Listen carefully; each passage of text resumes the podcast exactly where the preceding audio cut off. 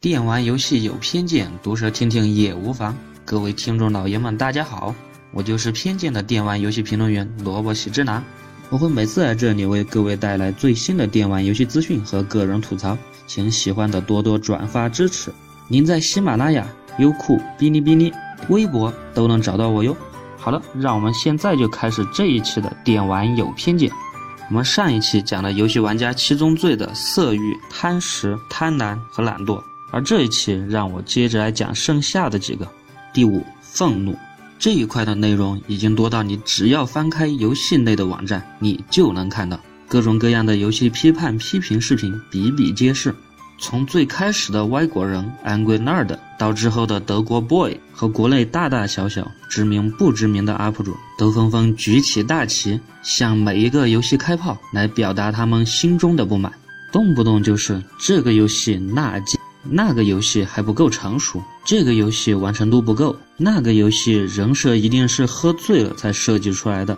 总之，他们对任何一个游戏都充满了不满，尤其是提到哪个游戏中有大量的 bug，那他们就会像是饿狼见了食物，纷纷的冲上去，把这些 bug 暴露在光天化日之下，然后鞭挞他们，鄙视他们，拿他们取乐。虽然看的人很欢乐，很开心，但是对于游戏的制作者而言，必然是一场身心的折磨，于是这一部分导致了现在的游戏新作匮乏、创意缺缺，因为没有制作人想自己的游戏充满 bug 被别人取笑，而最好的回避方法就是减少创新、沿用基板，甚至越来越害怕推出全新的作品，于是新的游戏越来越少，我们只能沉浸在一部又一部的连番和老番之中。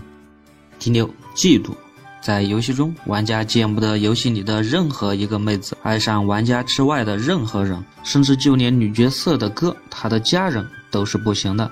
只要有一开始实力比自己强的，后期就一定会被自己超越，甚至还要将对方写成感受到了主角的天资而不得不服。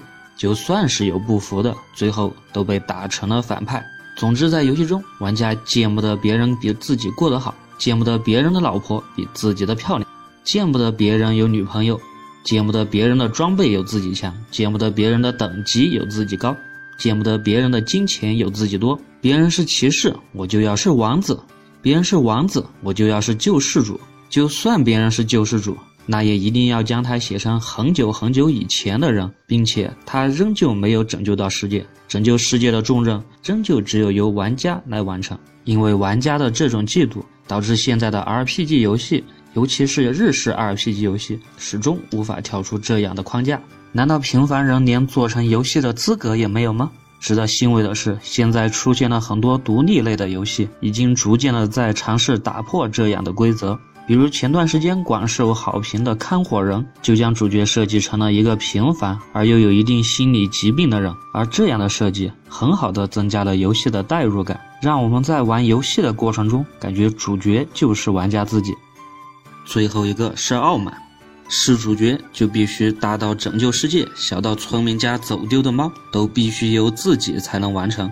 看看现在的游戏支线任务、主线任务的列表，村口杀个稻草人，讨伐深山里的魔王，甚至各种送快递、传信息，就在距离 NPC 不到十米的地方，也仍旧要主角去跑一趟。只要是这个任务没有由主角先去做。由其他人先去做，那么这个事情必出乱子，必惹麻烦。是主角就必须所有的妹子都对他暗许芳心，所有的队友都毫无原因的遵从主角，推主角为队长，所有的事情都听主角的。就算连某传说中的杀人犯、刺客，最终都归顺了主角。而作为主角，见不得任何人对他的哪怕是一句，哪怕是半句的冷嘲热讽。只要是得罪了主角，那么他必将会受到灭顶之灾。然后再加一段剧情，让曾经这些鄙视他的人发现到自己其实是那么的渺小，不论是眼光还是实力，都远远不如主角。什么大师之剑只有主角才能拔，什么逆天装备只有主角才能穿，什么逆天的宝石只有主角才能发现它的作用。主角做的就一定都是对的，打了主角一耳光。主角就可能灭他一个国。也许在玩这类游戏的时候，大家还都不觉得。但是如果反过来再仔细推敲一下，会不会想说一句：“妈的智障！但是这又有什么办法？玩家就喜欢这个。上面说了那么多“游戏无双，玩家至上”的观点，我还是认同的。没有玩家就没有了游戏，没有玩家的欲望，没有玩家的需求，也就没有了游戏的进步和发展方向。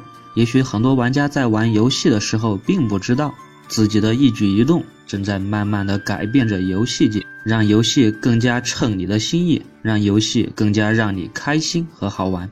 而这本身并没有什么不对，毕竟游戏就是一种架空和虚拟，它让你从日常沉闷的学习和工作中解脱出来，它让你得到在现实生活中你所无法得到的快乐。